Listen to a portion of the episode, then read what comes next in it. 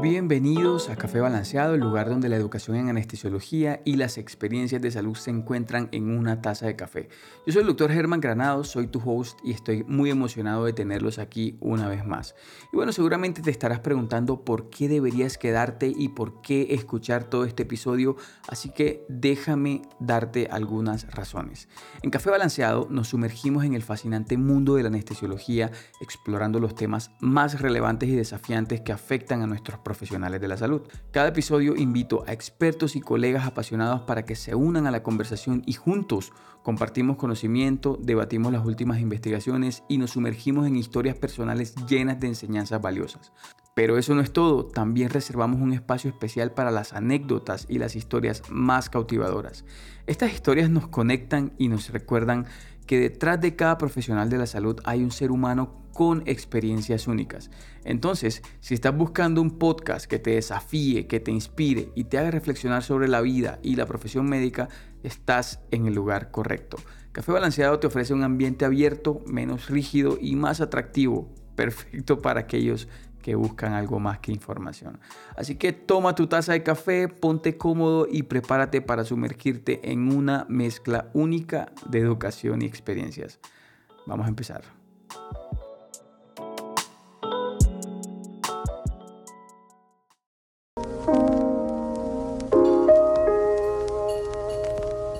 Bueno, muy buenas tardes, muy buenos días, muy buenas noches a todos los que nos están viendo a través del canal de YouTube. También saludos a todos los que nos escuchan a través de Spotify, Apple Podcasts, Google Podcasts. Em, nada, eh, hoy es un episodio nuevo. En este episodio del podcast vamos a hablar sobre un tema pues que puede ser difícil de abordar muchas veces, pero que definitivamente es importante discutir y es definitivamente la unidad de cuidados intensivos. Pero ¿qué pasa con la unidad de cuidados intensivos? La gente le tiene miedo, la gente asocia Em, la unidad de cuidado intensivo con la muerte, ¿no? Pero es realmente algo diferente. Pero para responder a esa pregunta y muchas otras preguntas, hoy tenemos como invitado al doctor Oscar Cárdenas, especialista en cuidado intensivo. Con él vamos a escuchar sus experiencias, vamos a aprender sobre todo este tema crucial como es eh, la atención médica en la unidad de cuidado intensivos. Pero hablemos de algo primero. La unidad de cuidado intensivo es un lugar que puede ser muy intimidante para muchos pacientes, para muchas, para muchas familias, porque se asocia generalmente con situaciones críticas, con pacientes críticos, con pacientes graves, con enfermedades graves. Sin embargo, debemos eh, conocer que eh, la unidad de cuidado intensivos no es un lugar al que los pacientes solo ingresan para que se mueran o a morirse. Es un lugar que brinda atención médica especializada, atención médica avanzada para tratar normalmente pacientes con enfermedades que requieren em, atención intensiva, que requieren monitoreo constante. Entonces a lo largo de todo el episodio, eh, Oscar, nuestro invitado, eh, compartirá su experiencia, nos compartirá sus conocimientos para responder a unas preguntas importantes sobre la unidad de cuidados intensivos. Hablaremos sobre los factores que influyen en la recuperación de los pacientes, las enfermedades que tienen una mayor probabilidad de recuperarse, por ejemplo, qué desafíos éticos y emocionales eh, se, nos suceden en la unidad de cuidado intensivo eh, y bueno, muchas cosas más. También vamos a hablar de seguramente avances tecnológicos en la medicina, porque pues eso es una de las cosas que, que nos apasionan tanto a Oscar como a mí. Y las terapias eh, más innovadoras que, están mejorando pues la tasa de recuperación de los pacientes en la unidad de cuidado intensivo.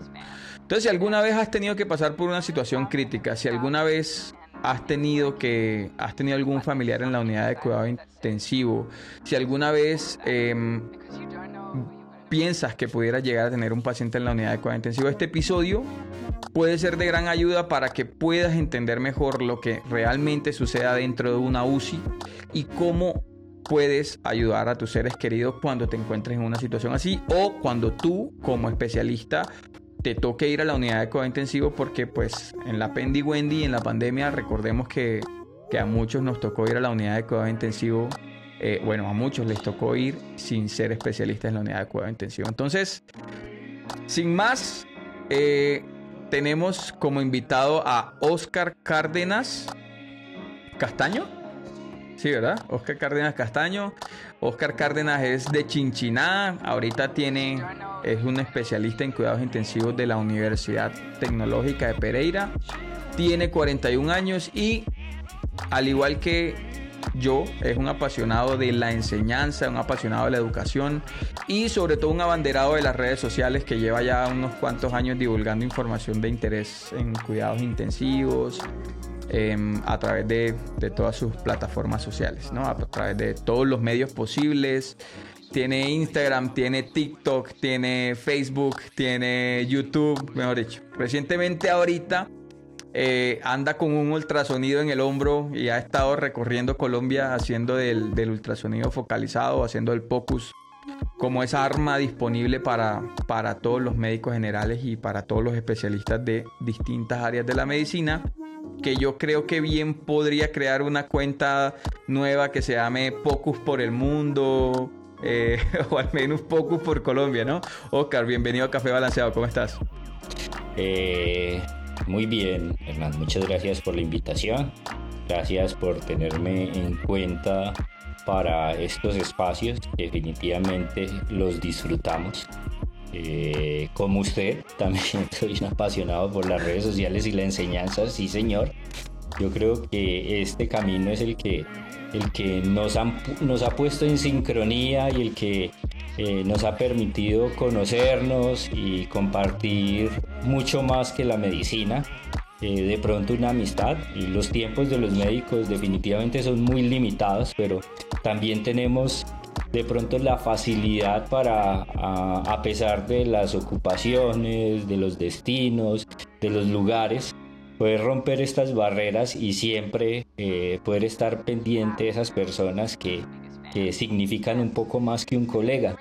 Y así es, eh, hemos podido compartir algunos escenarios académicos, hemos estado en algunos cursos eh, de ultrasonido y, bueno, hemos hecho cosas por redes sociales que, hacen que, que ambos eh, podamos tener una visión muy distinta de la medicina, una visión muy distinta de qué es ser especialista realmente. Y pienso que, como usted hermano eh, también tengo una característica especial que es ser persona. Y yo pienso que eso es muy importante. Y hoy poder estar aquí eh, compartiendo este, este escenario probablemente con personas que no tienen que ver nada con la medicina eh, pues es un reto. Vamos a ver si, si podemos eh, dar la talla. Esperamos pues que, que no se nos salte el especialista y el super especialista, sino que podamos dar conceptos claros, pues que sean eh, asequibles para estas personas que lo necesiten. De las cosas que yo creo, Oscar, y sobre todo te agradezco por, por el tiempo que sacaste para estar acá, pero hay cosas que yo me acuerdo, ¿no? De, la pandemia, porque en la pandemia yo creo que, empezamos a conversar, todos nos hicimos como conocidos. Yo me recuerdo, eh, yo me acuerdo, perdón, yo me recuerdo, yo me acuerdo de, un reportaje que hizo La Patria, ¿no? creo que aparecía como en, primera plana el periódico La Patria. Eh, un, artículo que hizo sobre Oscar Cárdenas, intensivista día y noche en la unidad de cuidado intensivo. Ahora que ya hemos pasado toda la pandemia, ahora que ya tú ves eso en retrospectiva, todo lo que, todo lo que decía el, artículo, em, que lo voy a dejar en la descripción del, podcast para que la gente lo lea. Eh, todo lo que decía el artículo de, de, todo lo que tuvimos que pasar, ahora que ya la OMS dijo, listo muchachos, se acabó la pandemia, ya no estamos en pandemia. ¿Tú qué, qué, qué puedes ver en retrospectiva de, de lo que la pandemia le dejó a, Oscar Cárdenas? Bueno, yo creo que gracias a ese tiempo construimos y construimos, eh, digamos, fortalezas académicas, eh, pero construimos también, yo creo que más eh, un enfoque desde la persona. Digamos que en ese tiempo donde indudablemente la sociedad estaba demandando nuestra presencia, eh, pues estuvimos ahí, estuvimos ahí eh, mucho más tiempo del que quisiéramos, porque desafortunadamente eh, había una necesidad muy sentida. la especialidad de cuidado intensivo no lograba dar abasto a toda la necesidad que había al momento. Entonces, eh, por ahí yo en ese artículo precisamente eh, publicaron cuántas horas estaba haciendo en esos meses de pandemia y 500, ¿no? 500. Sí, sí, sí. 500 horas. Y digamos que, que eso dejó pues como una realidad, ¿sí? pero indudablemente una realidad no sana, ¿sí? Sí. Eh, pero bueno, fueron tiempos que, Yo creo que nos afectó a todos. Fueron tiempos que necesitaban esa presencia. Se dio y yo pienso que, bueno, no hay, no hay que arrepentirnos, pero sí le quité mucho tiempo a mi familia, le quité mucho tiempo a mis hijos y digamos que actualmente eh, aprovechando pues que ya las situaciones cambiaron, eh, que somos conscientes indudablemente que, como persona eh, pues hay que hacer un balance, hay que hacer un balance y actualmente estoy trabajando mucho en ese balance. porque definitivamente esos sobreesfuerzos pues, le pueden pasar a uno cuenta de cobro y bueno, no podemos aprovecharnos de la salud, eh, no podemos aprovecharnos de, de, la vida y no podemos aprovecharnos pues de, de, el tiempo y pienso que eso me enseñó la pandemia a un sano balance y actualmente estoy trabajando fuertemente por eso. Qué bueno, sí, yo creo que mm, nos quitó muchísimo tiempo de, familia, nos quitó muchísimo tiempo de vida, de salud incluso. Pero teniendo en cuenta eso, ¿qué opinas de mm, las personas que, mm, los colegas, que en algún momento dijeron, nosotros no queremos vacunarnos? Porque hubo muchos, y famosos, y de todo. Pues digamos que... uno, uno siente, uno sentía, nosotros los que estábamos en la unidad de cuidado intensivo día y noche, no contábamos las horas, ¿no? Contábamos los minutos, los días, los meses para que apareciera algo que nos diera una luz de esperanza y un día, ¡pum!, apareció Moderna, ¡pum!, apareció Pfizer, los chinos, los rusos, todo el mundo sacó una vacuna. Eh, los cubanos, los venezolanos, todo el mundo sacó una vacuna que eso le daba esperanza a la gente. Pero nosotros que estábamos adentro buscábamos esa esperanza. Nosotros teníamos 25, 30, 50, 60 pacientes ventilados y de esos pocos sobrevivían. Pero un día llega la vacuna y, un huevón dice, yo no me la quiero poner. o sea, sin, sin, comprometerte, ¿crees que e, esa gente o esos colegas eh, ¿qué? O sea, yo no sé, mi opinión sería que irrespetaron nuestro trabajo un poco, no, nuestra, nuestro esfuerzo. Pero no sé qué opinión tengas tú, si alguna vez lo has conversado con alguien, si alguna vez lo has... Ahorita que estuviste en el Congreso de la AMSI, no sé si, si de pronto la conversación ha surgido en algún momento, pero a mí no deja de pasárseme por la cabeza cómo hay gente que decidió no vacunarse. O sea, yo no entiendo eso.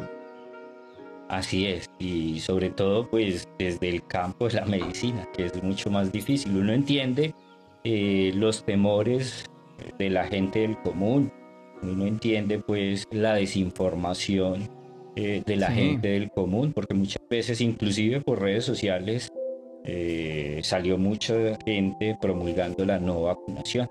Pero cuando yo escuchaba a un médico eh, hablar de no vacunación, pues indudablemente le salen a uno muchos eh, cuestionamientos, porque definitivamente, pues para ser médico necesita uno tener unas bases clínicas y unas bases eh, microbiológicas, inmunológicas, eh, de infectología.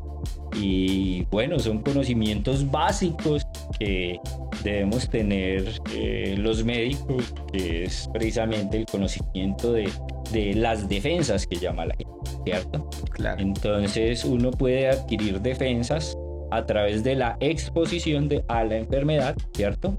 O a través de una vía artificial que le ponen a uno una pequeña dosis de esa enfermedad que no es letal, que inclusive no va a producir síntomas, pero está sensibilizando al organismo para que el organismo genere unas defensas específicas, ¿cierto? Y no solo es el efecto de la vacunación para este individuo, sino que a través de vacunación en masa se genera una cosa que se llama efecto rebaño, que también es uno de los objetivos de la inmunización, ¿cierto? Que otras personas, porque uno genera esas defensas y esas defensas salen en el sudor, salen en la saliva, salen en fluidos corporales, en, en lo que me botan las lagrimitas, ¿cierto? Y todas esas defensas van quedando en el ambiente, ¿cierto? Entonces eso lo que va generando es que otras personas se vayan exponiendo gradualmente a ese nuevo virus, ese nuevo virus que, que estaba matando personas, ¿cierto? Y que para que dejara de matar tantas personas necesitaba una inmunización en masa. Entonces, los que deberíamos haber dado ejemplo en ese momento de vacunación que lo dimos, indudablemente. Sí. yo fui de los primeros que se vacunaron en Colombia. Eh, deberían haber sido los médicos, ¿cierto? Los que hubiéramos empezado con promulgando esa vacunación en masa, que se hubiera logrado esa vacunación rápidamente, ¿cierto? Pues junto con el apoyo del gobierno que estaba proporcionando eh, estas vacunas. Eh, pero bueno, a pesar de que ellos no, no optaron por vacunarse, igual a ellos les llegó ese efecto rebaño, o sea, ellos también estuvieron expuestos inconscientemente a la vacuna y estuvieron expuestos a esas defensas que los que sí nos vacunamos les transferimos. Entonces e, es complejo, en el mundo hay unas tendencias antivacunas que, lo que buscan es por desinformación eh, promulgar políticas que no son tan saludables. No vacunarse puede generar eh, no solo dificultades para uno como persona, sino para el núcleo eh, familiar. Uno puede ser portador asintomático tener la fortuna de ser un portador asintomático, pero llevarle esta enfermedad a un abuelo, a un tío, ¿cierto? A un vecino eh, que, que sí se preocupa es el problema. Entonces yo pienso que eso hace parte de, de qué, no, no sé, como de la solidaridad. Y obviamente de estar uno formado. Bueno, yo creo que yo, yo creo que sí, sí. Yo creo que nosotros terminamos salvándolos. Así como dices tú, la inmunidad de rebaño les llegó gracias a nosotros, porque yo estoy absolutamente convencido em, para hablar tres tonterías del COVID. Al principio pensamos que era una, era una enfermedad respiratoria, luego nos dimos cuenta que, que si la mirábamos con lupa era una enfermedad sistémica realmente que atacaba a, todos los órganos, que entraba por la vía respiratoria, pero que terminaba atacando todo. Y luego vinieron las mutaciones y luego vinieron las variantes y luego vinieron las vacunas. Y yo creo que fuimos nosotros los que nos vacunamos y que hicimos la inmunidad a través de las vacunas quienes terminamos salvando a esos que hasta el día de hoy dicen yo no me vacuné y no me pasó nada. Entonces, em, también, también creo lo mismo. Y para terminar ya esta zona pandémica, ¿verdad? Em, creo que la pandemia nos dejó a todos muchas experiencias, pero nos dejó un montón de gafas, nos dejó un montón de caretas, nos dejó un montón de filtros, nos dejó un montón de kilos. Entonces, eh, creo que, todos terminamos con, un sinnúmero de gafas, filtros, caretas eh, y artículos de protección personal para, para listos para, el fin del mundo. Protegernos, sí, hermano, yo creo, yo creo eso.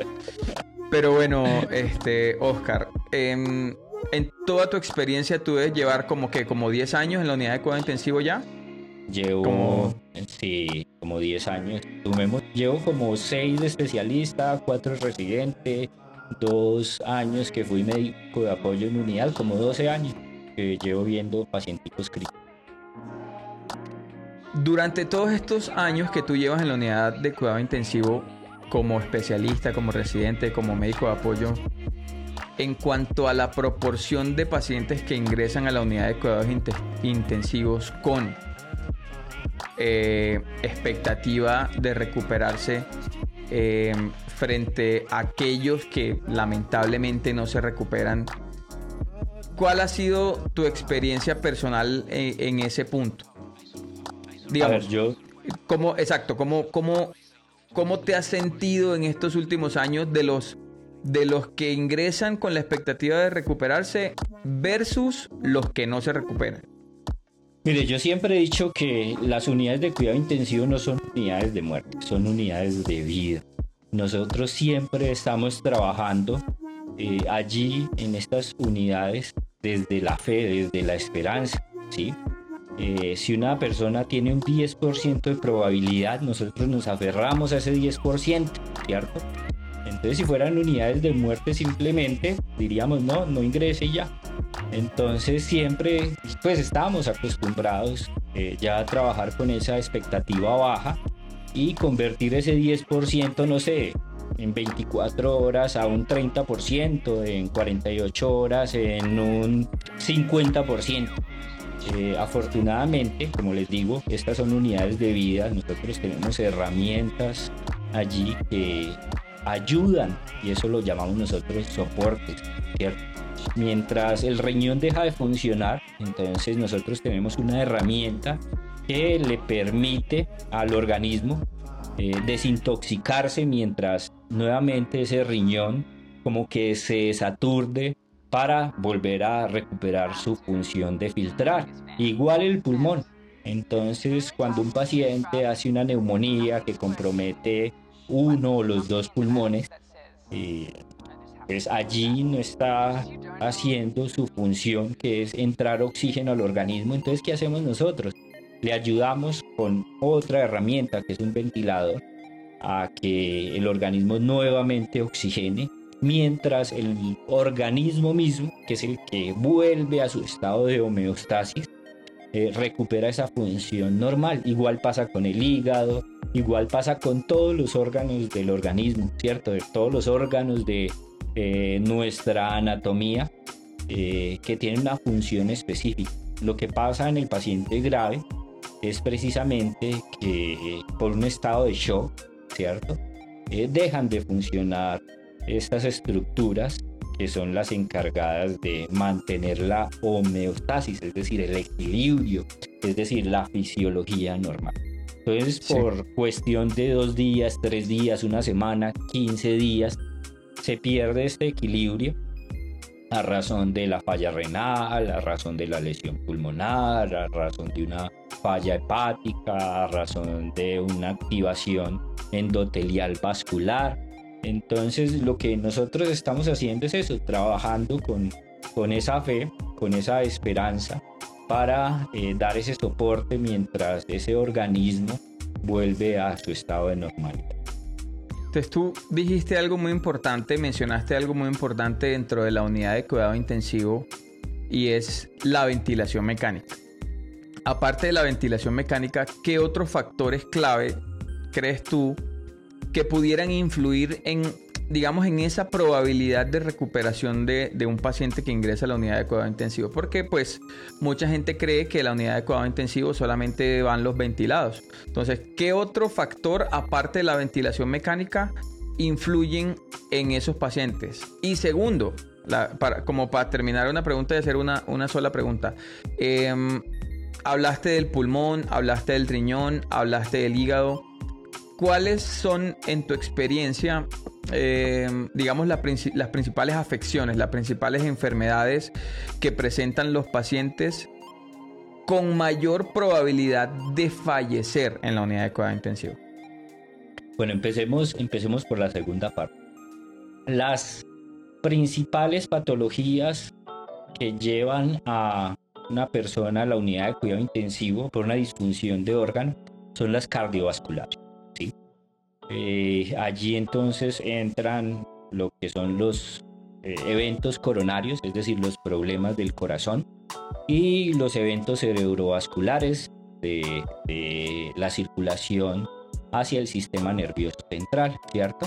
Entonces, cuando yo hablo de enfermedades cardiovasculares, son enfermedades que por disminución del flujo sanguíneo hacia el corazón o hacia el cerebro, eh, se alteran estas dos estructuras inicialmente, ¿cierto? Entonces, en el caso del corazón, los infartos.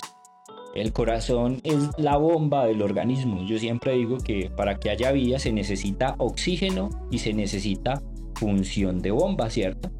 Entonces cuando falla la bomba nosotros podemos tener oxígeno, pero no está el, el, órgano que transporta eh, ese flujo hacia las distintas estructuras. Entonces eh, allí eh, lo que pasa es que por esa falla de bomba, entonces disfuncionan los demás órganos. En el caso del cerebro, el cerebro pues es la torre de control, ¿cierto? Entonces, cuando tenemos una afección vascular cerebral, pues en el cerebro está el centro de la respiración, el centro de eh, el, centro de lo que es la circulación también. Allí desde el cerebro se coordina la frecuencia cardíaca, la presión arterial, ¿cierto? Entonces, si falla el sistema nervioso central, pues también fallarían esas funciones indirectamente. Entonces, es estas dos tipos de patologías son las más frecuentes en la unidad de cuidado. Después vienen las infecciosas, ¿cierto? En las, las infecciosas tenemos las infecciones eh, principalmente de origen urológico, entonces infección de vías urinarias. Y secundario, las respiratorias también.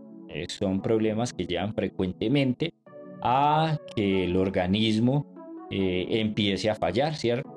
Entonces, el problema con las infecciones, mire que estamos hablando del riñón, ¿cierto?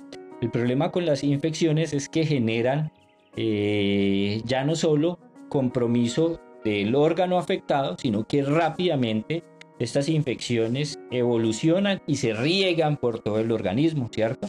Entonces, este es el mecanismo por el cual una infección específica de un órgano puede afectar otros órganos a distancia. ¿sí? Y tercero, pues están los problemas de salud pública. ¿Y cuáles son los problemas de salud pública? La violencia y los accidentes de tránsito. Entonces este es el orden de patologías que nosotros vemos en la unidad de cuidado intensivo, las cardiovasculares, infartos, enfermedad cerebrovascular, eh, infecciosas, infecciones de vías urinarias, infecciones pulmonares. Y ya luego vienen las traumáticas, accidentes de tránsito y por la violencia. Y en la violencia pues tenemos lo que son las heridas por arma blanca, eh, dependiendo del sector del país. ¿sí? Pero digamos que aquí donde nosotros estamos en el eje cafetero, son mucho más frecuentes las heridas por armas cortopunzantes como cuchillos, machetes, ¿sí?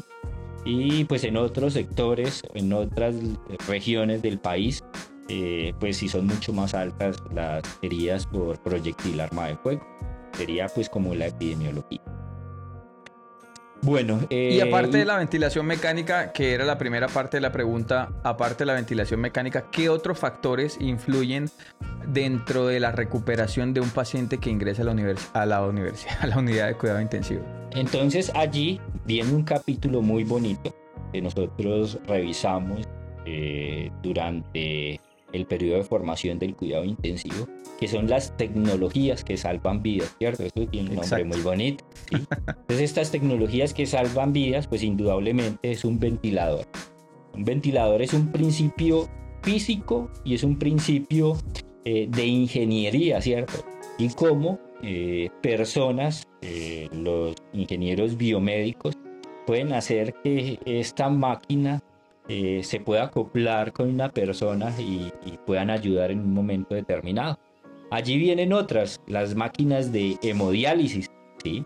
También son tecnologías que salvan vidas. vienen otras, las membranas extracorpóreas, ¿sí? Eh, son membranas, exacto, son membranas que permiten oxigenar sin necesidad de un pulmón. Es increíble, ¿cierto? Eh, vienen otro tipo de terapias eh, que permiten hacer diálisis hepática, diálisis cerebral.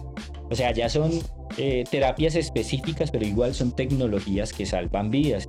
Eh, la ultrasonografía también, no es que sean, hagan una intervención específica, pero la ultrasonografía sí nos permite hacer una detección temprana eh, de una situación específica.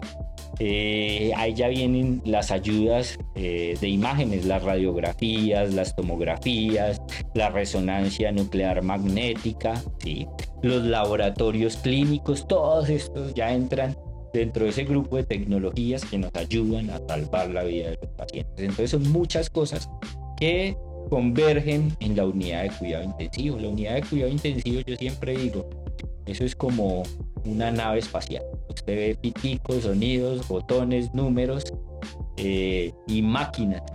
Y un paciente entre más grave está, más máquinas tiene. Pero todo es precisamente dentro de ese abordaje para tratar de sostener una vida, para tratar de llegar nuevamente a ese momento en el que el organismo está empezando a nuevamente obtener su equilibrio perdido por esa enfermedad específica. Entonces, no, es muy bonito poder, poder converger allí en la unidad de cuidado intensivo con todas estas tecnologías. Además, los que hacemos el cuidado intensivo tenemos una personalidad subgeneris y es precisamente eh, haber sido eh, formados desde, este tiempo de la tecnología y la ciencia que nos hacen querer, querer hacer estas cosas específicas. Oscar, algo que pasa normalmente en todas las unidades de cuidado intensivo en Colombia, podría decirlo, es que cuando un paciente ingresa, uno como especialista eh, le dice a los familiares, por ejemplo, en los posquirúrgicos o en los pacientes que vienen de la urgencia o de la emergencia de la unidad de cuidado intensivo, uno le dice a los familiares, no se mueva, quédese aquí, que ya ahorita sale la enfermera, sale el especialista, sale mm, el médico general a darle información de su familiar sobre el ingreso a la unidad de cuidado intensivo. Porque, por ejemplo, los que salen del posquirúrgico, el, el, cirujano sale y le informa a los pacientes, a los familiares cómo le fue, el anestesiólogo sale y le cuenta a los pacientes cómo le fue con, con respecto a la cirugía, pero viene ese gap, ese momento tedioso, ese momento inesperado, inespecífico que es cuando el paciente entra y le dicen, señora, señor, espérenos un momento allí, ya en un rato sale el especialista y le cuenta. Pero cuando uno pasa el paciente, cuando uno entra a la unidad de cuidado intensivo, cuando uno recibe el paciente en la unidad de cuidado intensivo, vienen momentos críticos, ¿no? ¿Cómo determinas como especialista o cómo determina un, especialista de cuidado intensivo si un paciente tiene posibilidades de recuperarse en, en la UCI? Es decir, eh, ¿cómo determinas tú al final de hacer esa evaluación inicial y salir a informarle al familiar? Porque normalmente las unidades de cuidado intensivo, la mayoría tienen dos horarios de visita, las que tienen visitas y hay unas que son UCI de puertas abiertas, que pues eso es otro tema. Pero, pero, ¿cómo determina, digamos, desde la parte médica para que las personas entiendan cómo se determina si un, un paciente tiene posibilidad de recuperarse cuando ingresa a la unidad de cuidado intensivo. Bueno, eso es muy importante nosotros evaluar, eso lo llamamos nosotros el potencial de recuperabilidad de un paciente. Y el potencial de recuperabilidad lo da, lo da pues como la función previa y esa función previa a nosotros nos da una cosa que se llama reserva metabólica, ¿cierto? Entonces un paciente que tiene todas sus funciones, ¿cierto? Intelectuales, eh, de movilidad, ¿cierto? Y de actividad, eh, pues es un paciente que tiene buen potencial de recuperabilidad, ¿cierto? Es decir, un paciente eh, no es la edad, la edad no es un factor de recuperabilidad, no. O sea, si usted porque tenga más años tiene menos expectativa, no. Porque es la calidad, ¿cierto? Usted tiene 80 años, pero todavía sale, hace sus vueltas, eh, cumple todas sus funciones, eso lo llamamos nosotros el ABC básico, ¿cierto? Se cepilla los dientes, se peina, come solo, hace chichi solo. Esas funciones le generan a uno o le dan a uno un, potencial de recuperabilidad bueno, ¿cierto? Eh, ya cuando un paciente empieza a perder ese ABC primario, es decir, eh, pierde funciones cognitivas, pierde funciones de movilidad, ¿cierto? Nos va indicando que su reserva metabólica va disminuyendo. Y entre menos funciones tenga, eh, menos reserva eh, tiene este paciente para afrontar esa condición crítica. Yo siempre hablo de la condición de gravedad es una condición en la cual el organismo se somete como a una maratón. Eso está haciendo el organismo, corriendo una maratón. Entonces, si usted tiene buen, buena condición física previa, ¿cierto? Usted puede correr esa maratón eh, sin, sin tanta dificultad. Pero si usted no tiene una buena condición previa, es decir, su organismo no está preparado para esa maratón, pues probablemente eh, su potencial de recuperabilidad vaya a ser menor porque se queda en el camino se apaga como una batería, se queda sin pilas, se queda sin funcionamiento para afrontar y para poder aguantar estos retos que le impone esta patología. Fíjate que tú mencionaste algo que para mí es muy importante y que hay que aclararle a las personas y es que mucha gente cree que la edad influye en la recuperación de un paciente. Mucha gente creen que porque el paciente es más joven o porque el paciente más, es más anciano, tiene más o menos probabilidades de recuperarse. Entonces, em, eso sí sería un tema que, me gustaría que, me dijeras.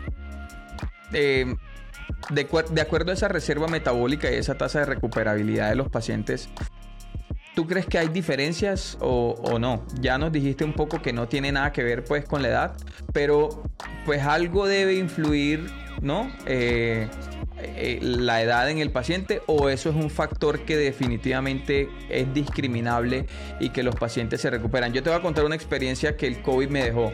Veía pacientes de 30 años intubados jóvenes que lamentablemente fallecían y había pacientes de 85, 90 años que uno no les tenía fe y salían. Entonces, fíjate, eh, ¿tú qué opinión tienes al respecto? Inclusive hay para patología, hay patologías específicas en que la edad es un factor protector, es decir, si usted tiene más años, tiene mejor posibilidad, por lo menos con los infartos.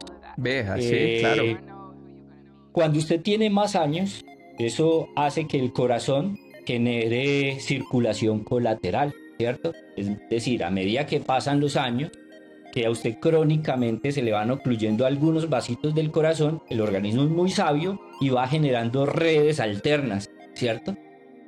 Si a usted le da un infarto siendo muy joven, no tiene esas redes alternas, ¿sí? Y entonces si a usted le amputan el flujo de un vaso específico, eh, el daño, el daño va a ser mucho más grande que si fuera una persona más adulta. Pasa igual en el cerebro, pasa igual en, enfermedades vasculares periféricas, ¿sí? O sea, las enfermedades vasculares, eh, allí la edad es un factor de protección, pero la edad avanzada, no ser joven. Mientras que obviamente eh, un paciente joven, ¿qué tiene, ¿en qué tiene ventaja una persona joven? Que tiene una capacidad pulmonar, entonces respira con más facilidad. Eh, y que eh, de pronto su función contráctil del corazón es, es mejor. Claro que con los años el organismo se va adaptando y ese corazón se va adaptando y van sufriendo y van habiendo, no sufriendo, van sucediendo unas modificaciones cardíacas que el organismo es perfecto, el organismo es muy sabio, te lo va poniendo a uno como a, a punto para la edad que uno tiene. Eso es algo que, que uno cuando lo empieza a entender se va dando cuenta y se va enamorando más de este cuento del cuento de la medicina, del cuento del cuidado intensivo y el cuento de la anestesia, obviamente, porque ambas especialidades son muy, muy fisiológicas, ¿sí? Sí, eso es lo bonito. Y, se complementan muy bien. Exactamente. Entonces, poder entender a uno la fisiología, eso es muy bonito y poder combinarlo con la enfermedad, es decir, ya entender la fisiología y la fisiopatología, eso es una Claro.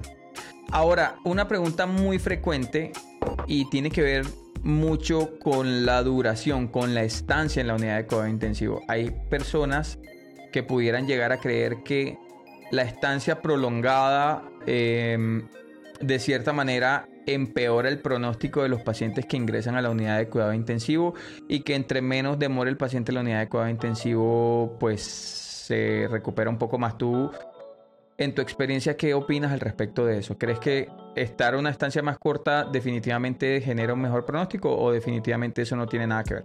Mire, el paciente tiene que estar lo que necesite en la unidad de cuidado ¿sí? Uno tampoco puede correr con que, ay, voy a sacar rápidamente a este paciente porque enviar un paciente en el cual no ha resuelto su patología crítica a un servicio de hospitalización, pues puede generar más morbilidad, inclusive mortalidad, ¿sí?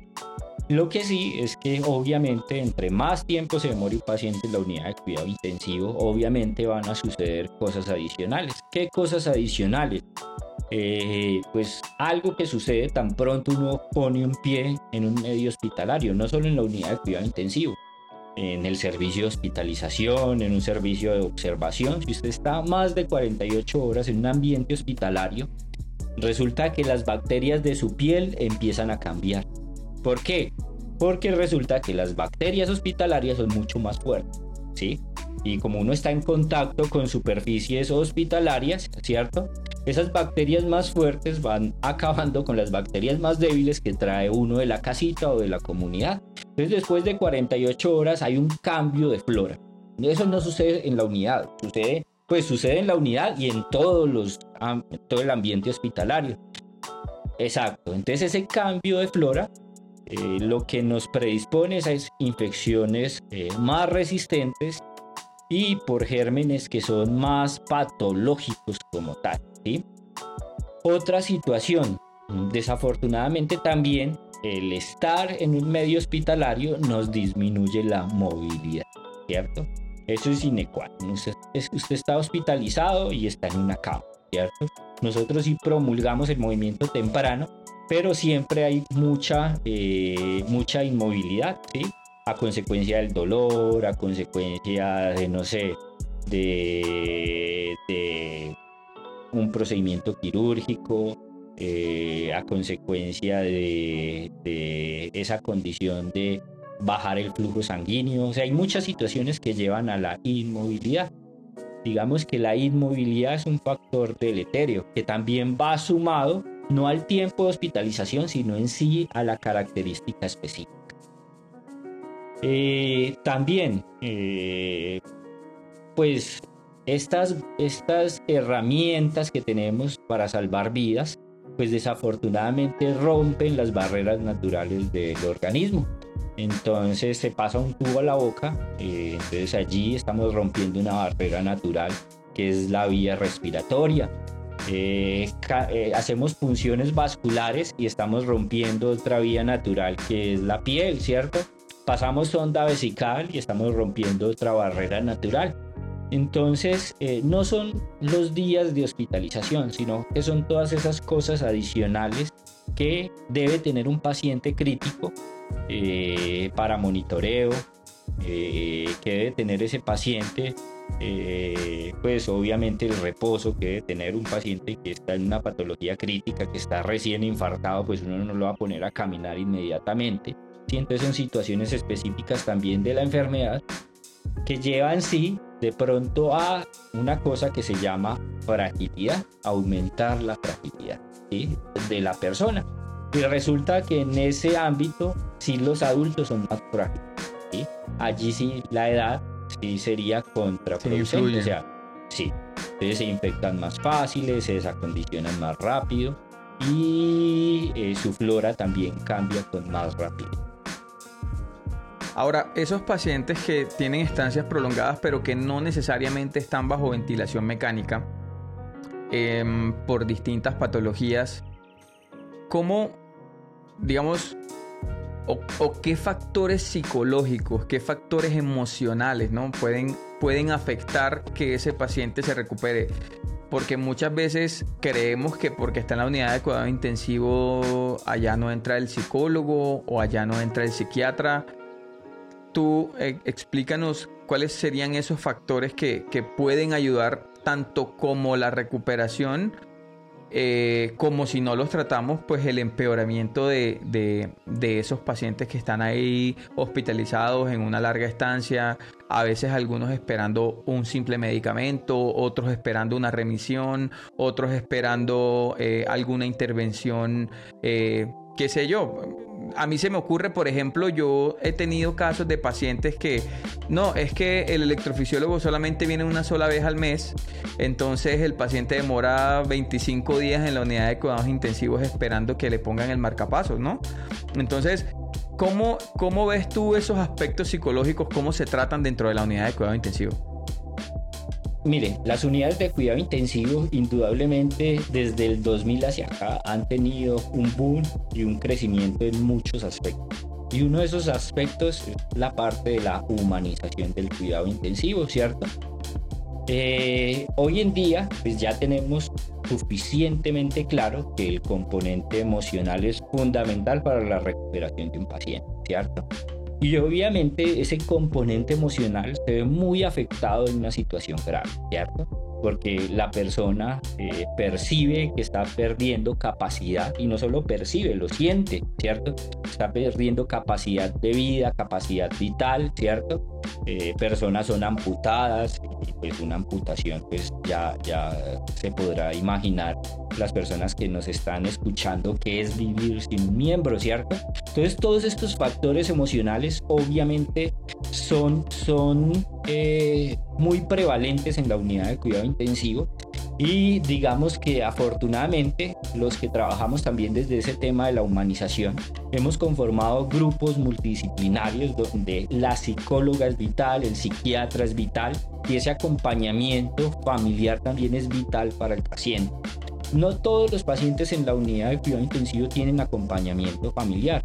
¿Por qué? Lo que pasa es que eh, las unidades de cuidado intensivo son cubículos pequeños y en ese cubículo se tiene que hacer todo, ¿cierto? son cubículos abiertos donde se baña, se cambia el paciente y está expuesto. Los pacientes en la unidad de cuidado intensivo no tienen ropa. ¿Por qué? Porque están conectados a distintos monitores. Entonces esto nos hace limitar el acceso a los familiares en algunas unidades de cuidado intensivo, donde hay unidades de ambiente cerrado, ¿cierto? Donde ponen por encima esa, esa condición de, de, de de pulcritud, de cuidado personal, ¿cierto? Entonces allí se limita el acceso a familiar.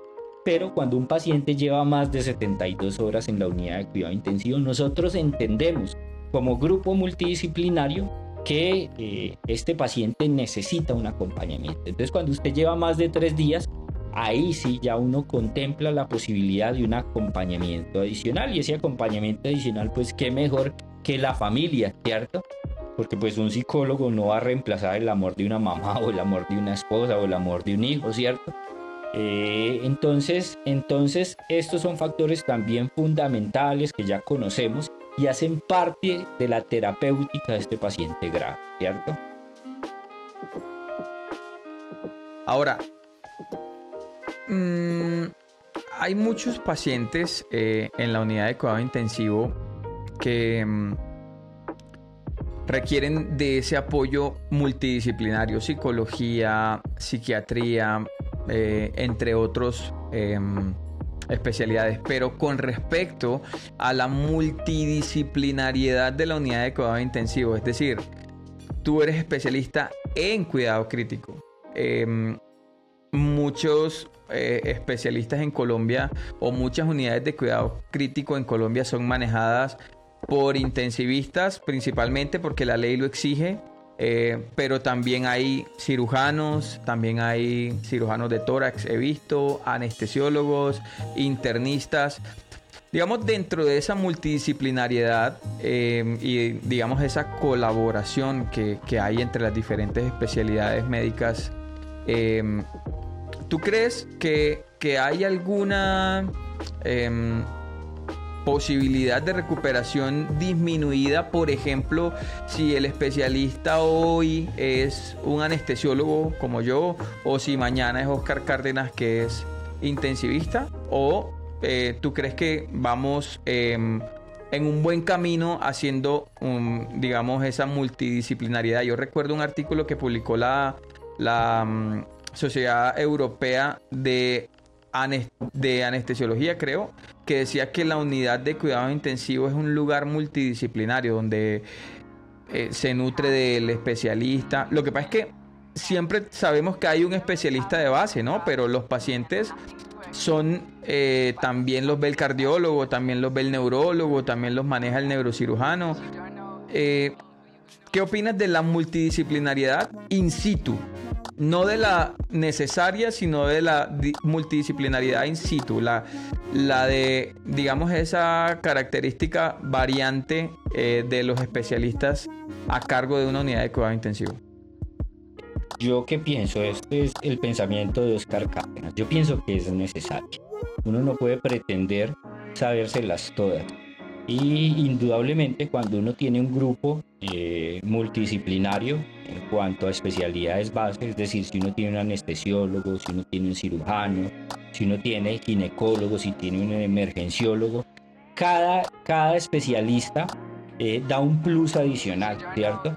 Y esto lo que hace es que se construya, se construyan visiones desde distintos puntos que van siempre en favor del paciente. Eh, siempre en la unidad de cuidado intensivo debe haber un especialista. La función de este especialista es básicamente la del director de la orquesta, siempre lo hemos dicho, ¿cierto? No es el que hace todo, es el que ve la necesidad de una especialidad específica cuando uno adicional de ese, grupo multidisciplinario, es decir, los que hacen turnos en la unidad de cuidado intensivo con distintas competencias, pero adicionalmente tiene uno como intensivista ese respaldo de las otras especialidades en su turno, es decir, del cirujano, del el neurólogo, del neurocirujano, del urólogo, rápido pues definitivamente son unidades que marcan la pauta, ¿cierto? Porque se puede resolver cada una de estas situaciones en un tiempo récord, que es lo que uno busca desde la unidad de cuidado intensivo. Yo siempre digo también, a mí me fascina la unidad de cuidado intensivo. Obviamente eso es desde la personalidad de cada quien, ¿cierto? Eh, pero digamos que mi personalidad hace que yo sea muy proactivo, yo soy hiperactivo y siempre estoy buscando, haciendo y llamando al que necesite, ¿cierto? Entonces, independiente de la hora, independiente del momento, uno sabe que el turno es de 24 horas y que el paciente no se enferma en horarios de oficina.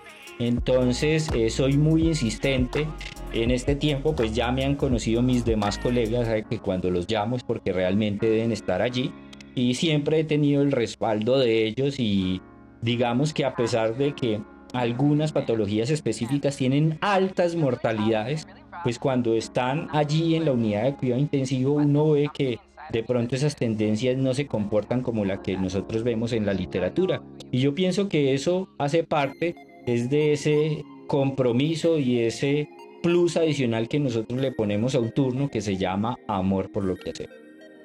Claro. Ahora, hay unos pacientes eh, que son los pacientes que tienen la categoría más bajita de ingreso a la unidad de cuidado intensivo y son los pacientes de cuidado paliativo, ¿no?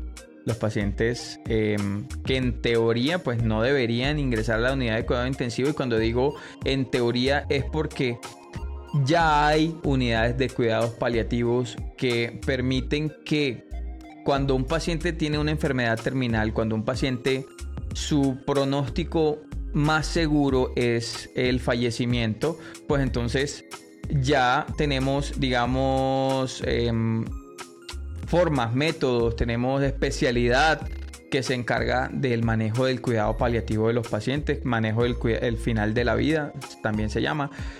Pero específicamente en la universidad, en la sigo con lo cosas de la universidad, específicamente en la unidad de cuidados intensivos, em, ¿cómo se aborda, digamos, el cuidado paliativo? cuando cuando las posibilidades uno dice, no, aquí las posibilidades son mínimas, el paciente definitivamente requiere cuidado paliativo.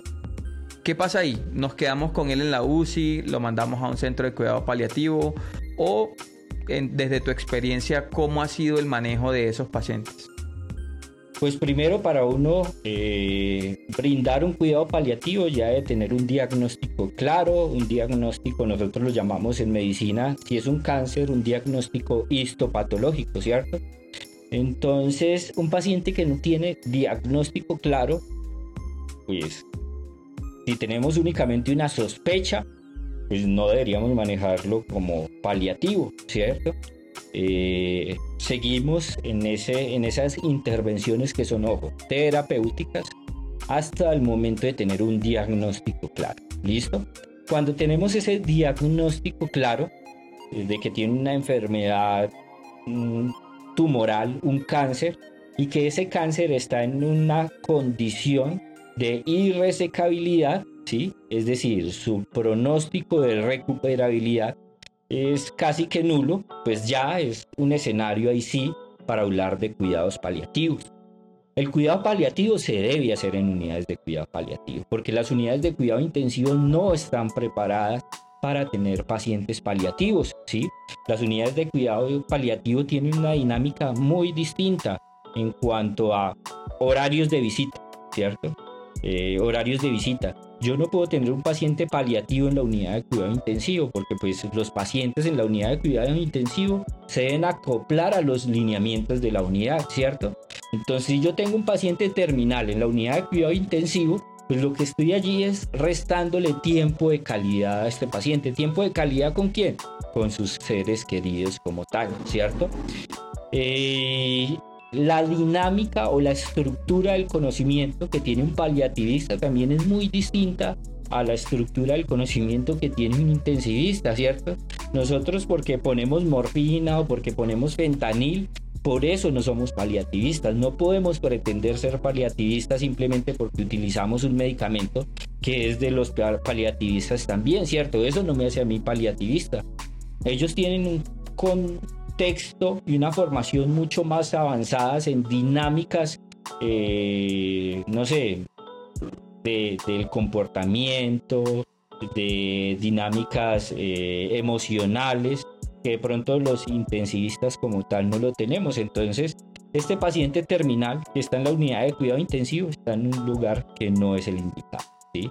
Entonces, si usted tiene, si esta persona tiene un diagnóstico claro, un CA en un estadio avanzado, eh, pues debe estar allí, en una unidad donde se brinden esos cuidados eh, de fin de vida o un soporte que mitigue el dolor, que mitigue la ansiedad, que mitigue el sufrimiento, que, eh, que esté basado en el acompañamiento familiar, en la presencia de los seres queridos alrededor de este paciente y no se pierdan eh, minutos, porque estos pacientes pueden tener minutos o horas que son vitales para él.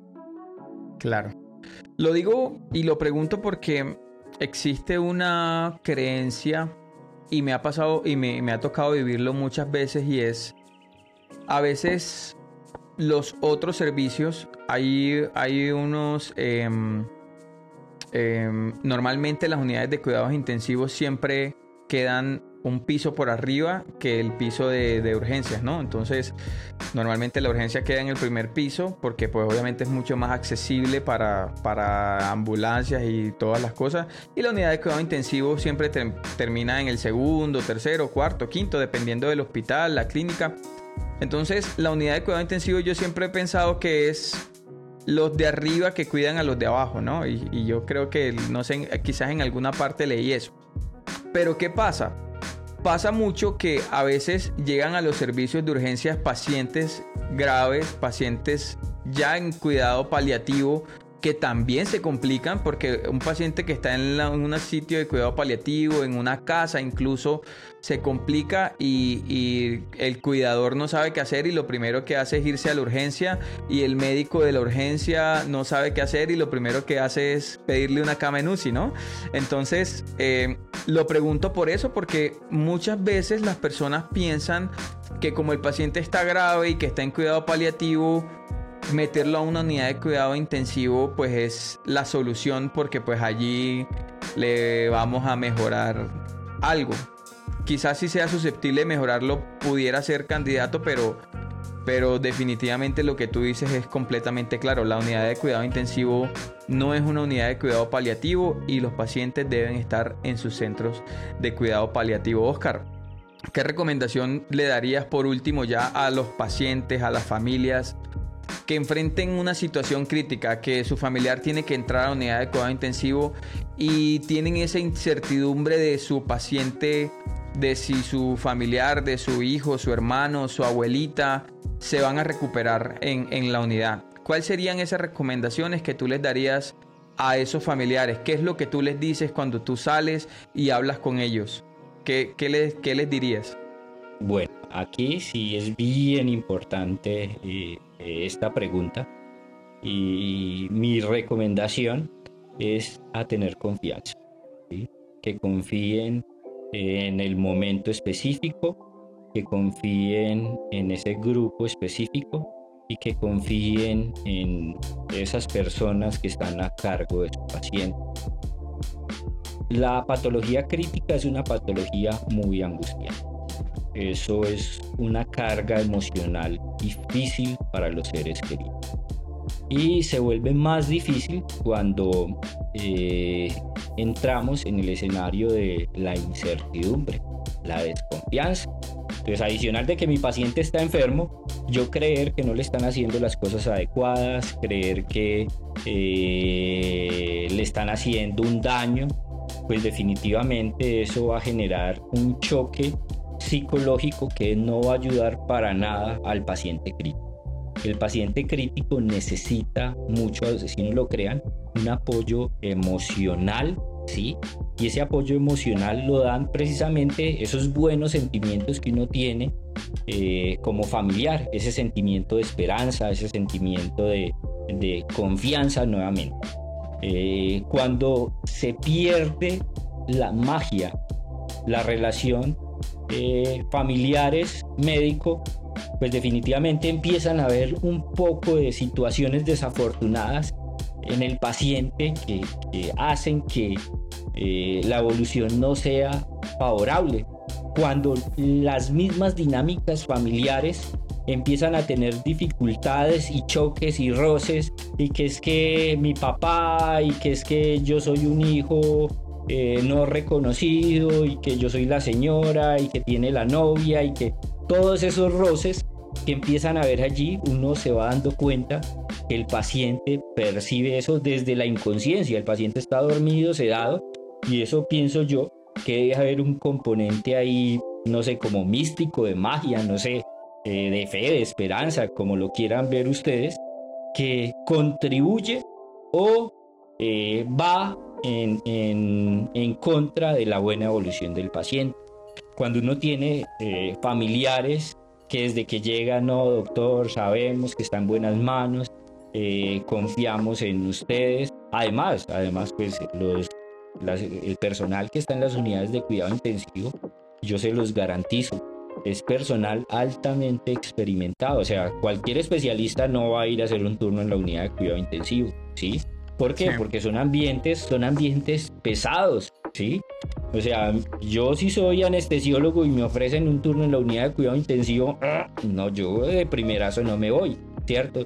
Yo tuve que haber tenido una formación, un conocimiento, pasa igual con un emergenciólogo, pasa igual con un internista, ¿cierto? Son personas idóneas que hacen parte de un grupo, ¿cierto? de un grupo también de otras personas idóneas, porque la unidad de cuidado intensivo no solo es el médico intensivista, no solo es el médico especialista, es fundamental una enfermera con un muy buen entrenamiento en cuidado intensivo, un terapista con muy buen entrenamiento en cuidado intensivo. Eh, en las ciudades, en las latitudes donde tenemos médicos de apoyo que son fundamentales para la buena dinámica de la unidad de cuidado intensivo, también tienen un entrenamiento específico. Los auxiliares igualmente. Entonces son un grupo muy grande de personas casi que están dando un cuidado uno a uno, ¿sí? un cuidado muy estrecho por ese familiar. Entonces lo primero es confianza, ¿sí? Entréguele la responsabilidad de su ser querido.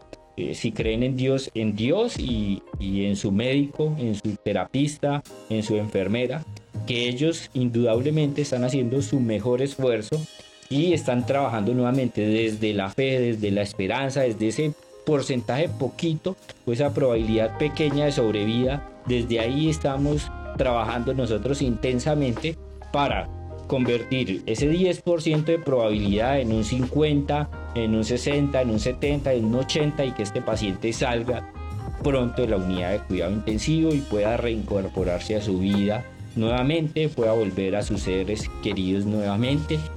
En diciembre, eh, aquí anécdota personal, eh, tuve un vecino muy allegado en la unidad de cuidado intensivo, ¿sí? El su 24 lo pasó intubado, ¿sí? Lo pasó intubado y yo tuve turno el 24 de diciembre en la unidad de cuidado intensivo, ¿sí? Afortunadamente eh, tuvo un choque cardiogénico, una patología muy grave, estuvo intubado con todos los soportes que se hacen en la unidad de cuidado intensivo. Su probabilidad de sobrevida era muy baja, ¿sí? La mortalidad del choque cardiogénico es del 70% y con todos esos soportes puede llegar hasta el 90%. Es decir, tenía 10% de probabilidad. Su, esposa, su esposa tuvo confianza, su esposa tuvo confianza a pesar de las fechas en que estábamos, el dolor que tenían de no tener a su ser querido ahí. Cumplió años en diciembre también, ¿sí? Eh, también me tocó el día del cumpleaños con él, ¿sí? Eh, y allí lo estuve acompañando. Salió después de mes y medio, dos meses. Eh, actualmente tiene un proceso de recuperación excelente y eh, me dieron una notica que me hizo llorar esa nota, donde decía que eh, desafortunadamente yo me privé del 24 de diciembre con mi familia, pero estuve con él ese 24 de diciembre. Entonces, indudablemente, eso me hizo poner los pelos de punta. Y así es. O sea, siempre va a haber una persona eh, que va a estar velando por él. ¿sí? por ese ser querido, por ese familiar que tiene un valor muy importante para usted, pero para nosotros también tiene un gran valor. Y ese gran valor es precisamente dado por, por, por ese cariño, ese afecto, ese amor y esa pasión por lo que nosotros hacemos. Siempre queremos dar buenas noticias. O sea, nosotros no estudiamos para dar malas noticias, nosotros no estudiamos para para matar la esperanza de la gente, nosotros no estudiamos para eh, minimizar y opacar a las demás personas. Nosotros estudiamos y nos esforzamos es precisamente para ofrecer a esa persona una posibilidad de vida, para ofrecer a esa persona una posibilidad de recuperarse y de nuevamente volver a su casa con esos seres queridos y bueno, compartir y tener una eh, oportunidad más para encontrarse con esas personas que tanto quieren. Claro. Oscar, de verdad que te agradezco muchísimo el tiempo que te has tomado para estar con nosotros en el podcast. A todos los que nos siguen desde su casa, hasta aquí llegamos por hoy en Café Balanceado. Espero que hayan podido disfrutar tanto como yo de esta fascinante conversación con Oscar. Pero antes de despedirnos, permíteme recordarte varias cosas. Primero, puedes seguir a Oscar Cárdenas en todas sus redes sociales como doc.cárdenas, ¿no? En, Instagram es arroba doc.cárdenas, en TikTok igual, en Facebook también te consiguen como Doc Cárdenas y en YouTube también tienes tu canal como, como Doc Cárdenas. No se olviden de seguirlo. Em, digamos, siguiéndome, siguiendo a Oscar, eh, eh, es una forma en que van a poder continuar conectados con nosotros y continuar explorando este mundo de, la salud y este mundo de, de la pasión por enseñar, ¿no? En primer lugar, antes de, irnos, eh, te animo obviamente a que te suscribas al canal de Oscar, a que te suscribas a, mi canal si estás por allí, eh, escuchándonos desde Spotify, Apple Podcast, Google Podcast. Ándate a Instagram, ándate a YouTube y por allá te suscribes a nuestros canales. Eh, de verdad que vas a encontrar em, videos, reels informativos que, que complementan todo eso que nosotros hacemos a través del día a día. No te vayas a perder ninguna de las publicaciones de Oscar, no te vayas a perder ninguna de las publicaciones de Café Balanceado y de Anestesia Latina en YouTube. Así que dale el botón de suscribirte y además asegúrate de seguirnos en, todas las redes sociales. Eh, Oscar, muchísimas gracias, hermano. Yo quedo agradecido con, con tu participación y de verdad que he disfrutado este episodio. De verdad que he encontrado demasiado valor en, todo lo que nos has aportado y, pues obviamente responder a las preguntas y, conocer tu opinión acerca de, este tema tan importante que es la recuperación de los pacientes en la unidad de cuidado intensivo. Así que muchísimas gracias. No sé si quieras decirnos algo más. Bueno, no, no, muchas gracias. Eh, Hernán, por, esta oportunidad, por el espacio, por, permitirme eh, hablar de lo que me apasiona, de lo que amo. Y no sé, en estos escenarios me siento cómodo. Yo soy una persona muy introvertida, soy una persona muy tímida, eh, precisamente porque pues yo sé de medicina, de otras cosas puede que falle mucho, pero en medicina sí me preocupo porque definitivamente estoy tratando las personas con más alta mortalidad y pienso que es una responsabilidad muy grande. Yo soy una persona de mucha fe, soy una persona de creencias, soy una persona que gracias a mis papás eh, me dieron una formación religiosa y, pienso que eh, la vida, la vida pues es de Dios, Dios permite en qué momento llegamos, en qué momento nos vamos pero Dios me puso en un espacio eh, en el cual eh, pienso yo que la responsabilidad que me puso es muy alta y, pues trato de responderle a Él con esa responsabilidad de hacer las cosas muy bien. Y, bueno, por eso es que definitivamente en este escenario me muevo como pez en el agua. Así que gracias, hermano, y, y nada, aquí seguimos desde nuestras redes sociales. Eh, dudas, preguntas, con el mayor de los gustos. Eh, Eso, ahí vamos a estar. Listo, Oscar, una vez más gracias, gracias por, por, acompañarnos y gracias a ustedes por acompañarnos también en este episodio de Café Balanceado. Nos vemos en el próximo episodio lleno de más historias, más consejos, más conocimientos valiosos. Hasta entonces, recuerda encontrar equilibrio en cada latido, sabiduría en cada suspiro y fuerza en cada café mantén tu balance, sigue prosperando, cuídate, no dejes de perseguir, tus metas, no dejes de tomar café y nada, síguenos a todos y nos vemos pronto.